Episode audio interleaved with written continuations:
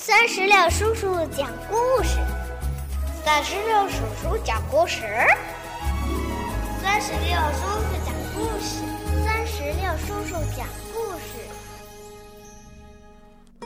嗨，我亲爱的小石榴籽儿们，你们好吗？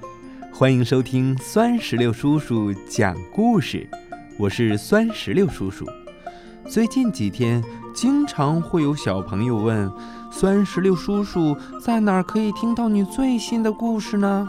嗯，只要你让爸爸妈妈帮忙，在微信公众账号里边搜索“酸石榴”，添加关注就可以了。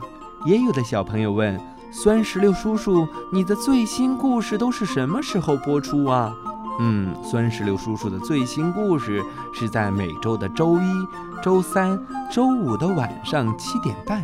准时和小朋友们见面。今天呀，酸石榴叔叔将继续给我的小石榴籽儿们讲述不一样的卡梅拉系列之《我去找回太阳》的上集。好吧，接下来让我们一起来收听吧。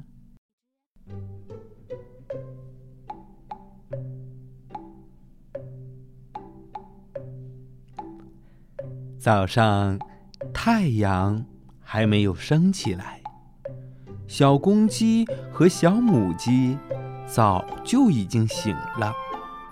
小六子、小胖墩儿、鼻涕虫、小刺儿头、娇气包，憋足了劲儿，齐声喊：“一、二、三，冲冲冲！”小鸡们嘻嘻哈哈的，一起冲进了爸爸和妈妈温暖的被窝。喂喂，爸爸妈妈，给我们让个位子吧！哦，这里真暖和。哎，早上的撒娇可真够热闹的。卡门和卡梅利多也钻进了卡梅拉的怀里。嗯，妈妈也给我让个位子吧。卡梅拉挪了挪身子，将它们搂在翅膀下面，就像从前那样。爸爸皮迪克早就开始了每天的工作，那就是叫醒太阳。他们趴在窗户上。崇拜地望着站在草垛顶上的父亲，嗯，爸爸，你太伟大了。皮迪克庄重地仰着头，他的嗓音高亢、浑厚、圆润、有力。哇哦，奇迹出现了！随着皮迪克的打鸣声，一轮红日从天边。冉冉升起，哦，爸爸，爸爸！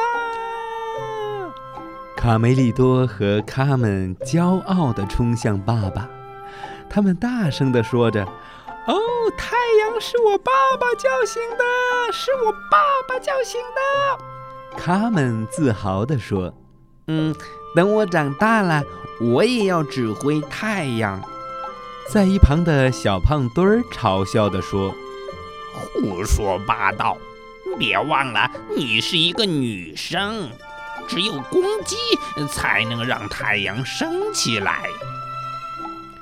第二天，天空布满了乌云，无论皮迪克怎么努力，也没能把太阳叫醒。更糟的是，还下起了大雨。他们在窗户旁看着雨中正在打鸣的爸爸，他大声地说：“别担心，爸爸，你会成功的。”几个小时过去了，几天过去了，太阳就好像聋了一样，连续两个星期都不见太阳的踪影。六月十八这天，皮迪克还照常提名。他用世界上所有的语言在呼唤太阳。他用英语、西班牙语、俄语、汉语、爱尔兰语、意大利语、日语、德语，可是这些全都不管用。唉，又到了月底，还是没有见到太阳，暴雨依旧下个不停。卡门和卡梅利多来找最有学问的卢茨佩罗。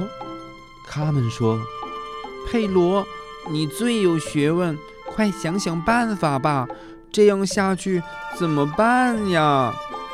佩罗解释道：“你们要知道，我的孩子。”太阳其实是天上的一个巨大无边的蛋黄啊！当我们看不到它的时候，那是它已经煮熟了。卡梅利多和卡门对卢茨佩罗的回答表示很失望。卡梅利多说：“嘿，佩罗变成老糊涂了。”所有人都知道，太阳是一个用煤气燃烧的大火球。鸡舍里，小公鸡们正在策划一场阴谋政变。小胖墩儿宣布说：“嘿，皮迪克老啦，他不行啦。嘿嘿，顶替他的时候到了。”呃，对对，说的对，不行就下来，走。我们这就去草垛那儿把它给轰下来。伙伴们，我真的病了，我走不动啦。鼻涕虫觉得外面很冷，便找借口不去了。这天早上，皮迪克的鸣叫又失败了。他们和卡梅利多非常的难过。快点儿离开这里！快滚开！让皮迪克先生看看我们的本事。你们的老爸已经老啦，太阳还能听见老头的喊声吗？嘿嘿嘿嘿嘿嘿！小胖墩儿嘲笑地说。卡梅利多一听，便愤怒地扑向小胖墩儿：“不许你这么说我爸爸！”他们在雨地里扭打起来。卡门最讨厌小公鸡们打架了，他拿起了木棍儿，决定让这场争斗快点结束。果然，卡门的神棍一出手，这场争斗就结束了。卡梅利多说：“咦，卡门，如果不是你插手，我就被……”嘿嘿，幸好没把你的嘴打歪。喂，贝利奥，咱们一起去找太阳吧。你们俩等我一下，我马上就回来。卡梅利多，嗯，他们去干嘛了？我也不知道呀。哎，他回来了。嘿嘿，卡梅利多，贝利奥，向日葵，你们看，听听名字就知道。它的脑袋总是朝着太阳的，我们只要跟着这朵花指引的方向，就一定能够找到太阳。贝利奥，没想到我妹妹小小年纪就知道这么多事儿了。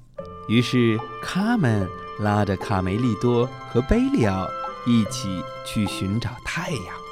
卡门在前面一边跑一边说：“男子汉们。”走啊！我认为太阳一定是病了。对，我生病的时候也要卧床休息。他这么久都不起床，一定是得了很严重的病。哎呀，等我们找到他的时候，没准儿他已经死了。嗯，那可怎么办呢？天空。还是阴雨绵绵，在向日葵的指引下，贝利奥、卡门和卡梅利多到处寻找太阳可能躲藏的地方。田野、草地、树林，连小山洞也没有放过。直到，哎，你们快看，向日葵指向了科尔贝大磨坊。